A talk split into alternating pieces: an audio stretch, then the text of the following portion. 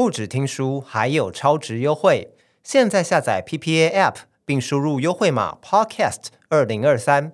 课程八折优惠等你拿！活动到十二月十五日，欢迎点击资讯栏链接看更多相关资讯。说书内容正式开始。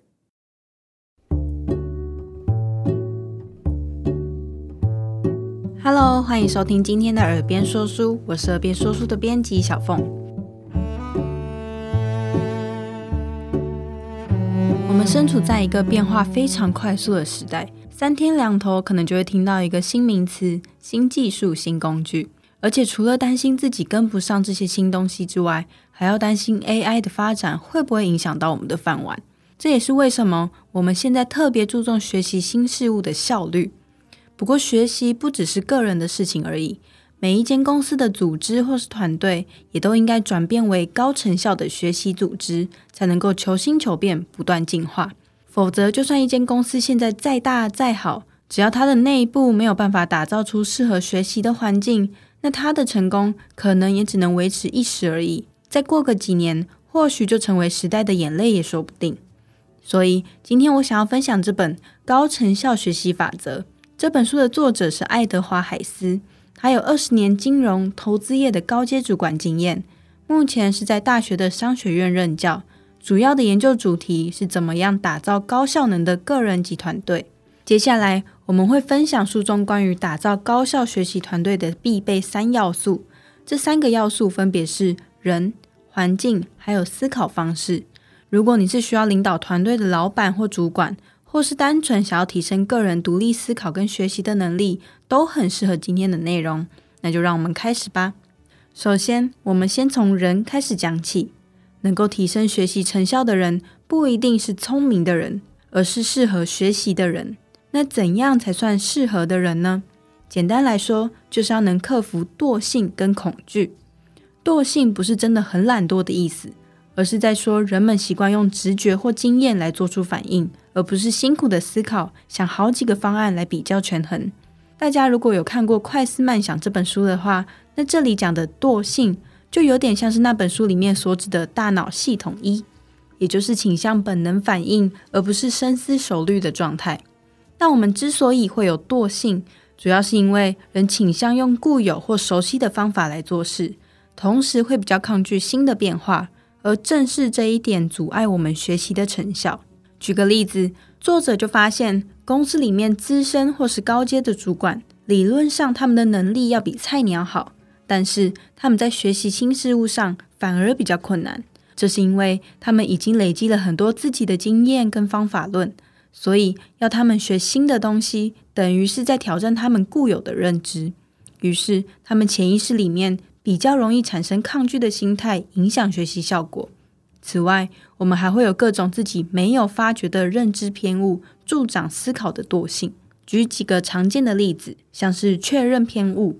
指的是我们会倾向找出符合自己想法的迹象或证据，容易被偏见影响。比方说，我们因为偏见怀疑是某个人偷我的东西，那么即便还没有被证实，我们可能也会觉得他的一举一动。看起来都像是在躲我们之类的，甚至把他躲藏的行为当成是他偷东西的证据。还有像是锚定偏误，也就是当我们太过专注某一个资讯，那么想法就很难脱离这个资讯，甚至做出不恰当的决策。比方说，我们要买一条牛仔裤，预算大概两千块，结果看到有一个品牌，它的牛仔裤都是六千起跳，现在居然打五折，一件只要三千块。那这个时候，裤子原本贵桑桑的价格就会形成锚点，让我们觉得，诶，三千块好便宜，就算明明超过预算了，还是买下去。那么，如果想要克服自己的思考惰性跟认知偏误，就必须刻意训练自己的后设认知。后设认知，具体来说，就是要意识到自己的思考过程，并且管理思考的方式。我们可以透过两个方法来训练自己的后设认知。第一个方法是规范。我们要自己制定出来，遇到哪类型决定的时候，必须有意识地远离思考惰性。比方说，可以列一个清单，明确写出要运用批判性思考的决策类型。就像是可能是要接手新专案的时候，做重大决定的时候，甚至是要买某个金额以上物品的时候，就绝对不能跟着直觉或是经验走。再来，第二个训练后设认知的方法是我们要注意情绪，也就是对于情绪的暗示保持敏锐的觉察。当你觉得这个决定好像蛮不错的，就要先停下来确认一下，真的是哪边做的特别好吗？还是说只是一时心情好，看什么都对了？那当你觉得不对劲的时候，也要挖出背后的原因，究竟是哪个决策太模糊？还是说，其实是自己隐藏了某个可能失败的风险，所以才感觉怪怪的。总之，透过刻意练习后设认知，可以帮助我们制衡自己的思考惰性。讲完惰性，再来我们要处理的就是恐惧感。这里指的是对于犯错的恐惧。学习的过程一定会犯错，相对的，犯错的时候也正是我们很好的学习机会。可是，我们都还是很害怕犯错，因为我们从小到大受到的教育。可能都会把错误定义成很糟糕、要极力避免的事情，这就导致了我们特别害怕犯错，会想要掩盖或是不要做新的尝试，以免多做多错。作者就观察到，容易因为犯错而影响到自信心的员工，通常都是那些来自名校、从小到大表现良好、很少出错的孩子。而想要克服这种恐惧，我们就需要提升自我效能感。自我效能感指的是我们是否能做到某件事情的信念。如果我们的自我效能感高的话，那么面对困境的时候，就能把它视为一种挑战，而不是痛苦的来源。真的失败或是犯错的话，也能够相信自己，然后自在的面对错误，处理错误，而且也会客观的将失败的原因聚焦在调整策略或是方法上面，而不是陷入自我批判，甚至认为是自己的缺陷。虽然一个人建构出自我效能感的成因，跟过往自己的经验和教育都有关系，非常复杂。不过，我们可以用一个很有效的方式来提升自我效能感，那就是直接面对错误。直接面对自己的错误听起来很可怕，但其实错误并不可怕。可怕的是我们觉得丢脸，怕同事觉得我们很笨。但如果我们能够认知到错误跟我们自己其实是分开的两件事，不是因为我们很烂才犯错。而是因为策略或是执行上的原因才导致错误的话，那我们就能够客观的处理错误，不要把错误往自己的心里去，然后贬低自己的个人价值。我举目前全世界最大也最成功的避险基金公司桥水基金为例子。作者发现到，桥水的员工自我效能感都很高，而且他们的员工就算在没有规划未来的情况下准备离职，也都不太会焦虑或不安。这是因为桥水基金的内部训练要求绝对透明的坦诚错误。这间公司接受员工犯错，也要求员工坦诚，并且彼此都要公开自己的弱点给所有人知道。就连公司的创办人也一样要这么做。比方说，开会的时候就需要大家明确指出是谁做错了什么，借此来确实的改进问题，而不是欲盖弥彰。或许我们可能会觉得这种方式也太狠了吧，感觉很没有尊严。好像在公司里面还要被人攻击，但是关键就在于桥水认为犯错很正常，不是什么大不了的事情，也不会因此就偷偷记员工一笔，私下说他坏话什么的。对他们来说，发现错误就只是客观的搜集一个资讯而已，而每一个错误都代表了一个进步跟学习的机会，所以才会要求大家对自己的错误要透明坦诚。同时，桥水也教导员工。犯错的时候，要聚焦在这个策略或是做法哪里出了问题，而不是把它归因于个人的问题。他们的创办人就表示，我们不应该关注在自己会被指责还是被夸奖，而是要关注在那些针对错误的批判究竟是准确还是不准确。所以，他们的员工才能学习到，如果事情不顺利，可以从流程或方法上改进，而不是陷入个人的负面情绪里面。就算是遇到离职、转换跑道这样重大的决定，也不会陷入无谓的紧张跟焦虑里面。因此，越害怕错误，我们反而越要直接的面对它。渐渐的，我们就能提升自我效能感，客观而且平常的看待错误。不过话说回来，如果想要让自己的组织像桥水这样运作，让员工都能坦诚错误，安心的从中学习，那么组织就必须要做到让员工可以彻底信任才可以。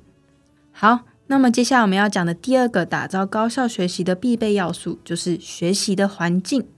当人有恐惧跟压力的时候，学习的成效会大打折扣。因此，一个良好的学习组织也要致力于避免营造出不必要的恐惧。关于这一点，我们可以先从组织的管理者下手。行为科学家针对组织的管理者提出了 XY 理论，分别描述了两种对于员工有着不同预设想法的管理者。信奉 X 理论的管理者，基本上认为员工都很懒惰、爱逃避、缺乏上进心，甚至会觉得如果对员工太好，那员工只会反过来利用你。因此，他们认为要用奖励跟处罚来管理员工，才能够达到组织要的成果。作者也指出，其实大部分的公司都是这样，只是没有什么人愿意承认而已。而属于 Y 理论的管理者则会认为，员工都是有能力承担责任、愿意持续成长、可以为组织带来贡献的人。因此，想要管理员工，不一定只能靠外在加诸的鞭子跟糖果来驱使。所以，如果想要避免员工不必要的恐惧，建立团队的信任感，那么 Y 理论的管理者可以跟员工互相信赖，并且创造空间一起成长，就会是最合适的人选。因此，身为管理者的责任就是要为员工创造出良好的环境跟机会，让他们可以成长，并且让个人的成长跟组织的成长维持一致的目标。讲到这个理论，我就想到有些老板会骂新来的员工说：“公司不是让你来学习的。”这句话其实就蛮有讨论空间的。虽然公司的确不是学校，没有义务要帮我们上课。但是这句话是不是也可能会扼杀整个组织从上到下的创新跟学习动力呢？有很多营运良好的公司，他们并不会怕要教你东西，反而会为了公司的成效，为员工规划很多培训课程，让团队成长变强。我想这就是 X 跟 Y 之间差别的一个例子。确认组织是由 Y 理论的管理者来领导之后，接下来我们需要打造一个能够包容员工犯错的环境。你可能会疑惑，员工犯错不是会对公司很不利吗？要是公司因此亏损怎么办？这个时候，我们就要用吃水线的做法。吃水线指的是船身上的一条线，而这条线会标出船放到水里之后，正常的下沉幅度会到哪边。一旦船只超载，就会很明显的看到水面超过这条吃水线。把这个概念应用到组织里面。指的就是给员工标示出合理的犯错空间。举个例子来说，某间全球知名的饭店集团为了提升服务品质，于是给员工每一位顾客六千块台币的额度，让员工们可以按照自己的想法来服务顾客。比方说，得知客人来饭店来过生日，那员工就可以用这个预算额度，自己决定要不要送一个蛋糕或鲜花来让客人开心。不用说有什么想法，还要麻烦的层层通报审核。那就算员工今天做的不对，那公司也能管理在六千元的损失范围之内，不会造成无可挽回的风险。总结来说，组织想要打造高效的学习环境，可以透过找到 Y 理论的领导者，还有用设定吃水线的方式，给予员工安全的犯错空间来达成。当我们具备适合学习的人跟环境之后，接下来就要训练自己的思考能力，来打造高效学习。作者指出，当我们痛苦的时候，我们的本能是战斗或逃跑，而不是反思。但当我们能够平静下来，然后思考，这样做会把我们带到更高的层次，并持续的自我启发跟进步。也就是说，我们需要练习深度的思考，来减缓我们的反射性或是习惯性的思考方式，做出更全面、更谨慎的决定。并且帮助我们拆解自己想法背后的预设，让我们可以从自己每次的决策跟行动中学习。具体来说，我们可以运用三个方法来练习批判性思考。首先，第一个是先辨识再决策的模式。认知心理学家发现，就算是很重大的决策，但只要时间有限，人们就不会花时间仔细思考，反而会采取简便的方式，调出记忆里面最符合当下状况的方法，然后就直接套用了。可是这样就只会产生一个解决方式，没有办法多比较几个新方案的利弊得失。因此，我们要先运用先辨识再决策的方式，也就是先把自己脑中冒出来的那个方法彻底的演练、思考过一遍，想象会产生哪些结果，然后再把自己觉得不太对劲的哪些地方刻意提出来解决，优化自己的方案之后，才做最后的决策。举例来说，我们现在接到一个时间很赶的新专案，在看了客户的背景、需求跟要做的事情之后，我们马上就知道这跟过去团队常常做的工作差不多。于是我们的经验在脑中浮现，整个人已经胸有成竹，知道应该要怎么做了。这个时候，关键的地方来了，我们要刻意停下来，不能立刻开始着手执行，而是要先花点时间在脑中演练，从头到尾模拟一次。如果直接开始执行之后，会有什么奇怪的地方吗？接着想一下新的对策，或是调整出一个新的方案，最后才能把工作分配下去，开始动作。作者指出，我们每天都会做出很多决定，但通常都没有去思考其他的选项。也没有在心里预演过会发生什么事情，就导致我们的决策常常充满瑕疵。所以在面临重大决策之前，一定要强迫自己放慢速度，先辨识自己的想法，在脑中模拟跟方案优化，才能下决定。好，那刚刚的方法主要可以运用在有相关经验的决策上。那如果今天要做的是一件完全没做过的事情呢？比方说，我们要运用一个新的技术，要创业。或是要改革现有的做法之类的，我们可能没有足够的经验去改善方案。那么这个时候，我们就可以运用事前调查法。事前调查法简单来说，就是试着拟出一套方案之后，就先设想自己已经这么做了，而且结果是大失败。接着要开始检讨为什么会失败，是哪里出了错。假如你带的是一个团队，那整个团队的人都要试着列出失败的原因，透过分析这些原因。从原本的计划里面找出新的可能性跟存在的风险，然后我们就能够根据新的可能性跟风险提出优化的方案版本。作者就曾经运用这个方法培训一群高阶主管，请他们针对其他的企业写两篇文章，一篇是某企业的成功秘诀，而另一篇是某企业失败的悲惨故事。这群主管很快就感受到，写出失败的原因比写出成功的原因还要困难。等到主管们交出失败的分析文章之后，作者就要求他们回去自己的公司之后，建立一个预警系统，避免自己的公司未来也发生一样的状况。因此，进行事前调查法有三个优势：第一个是可以减少我们过度自信，让我们用比较开放的心态觉察更多可能性；第二个优势，它可以让我们在早期就察觉到未来可能发生的风险跟警讯；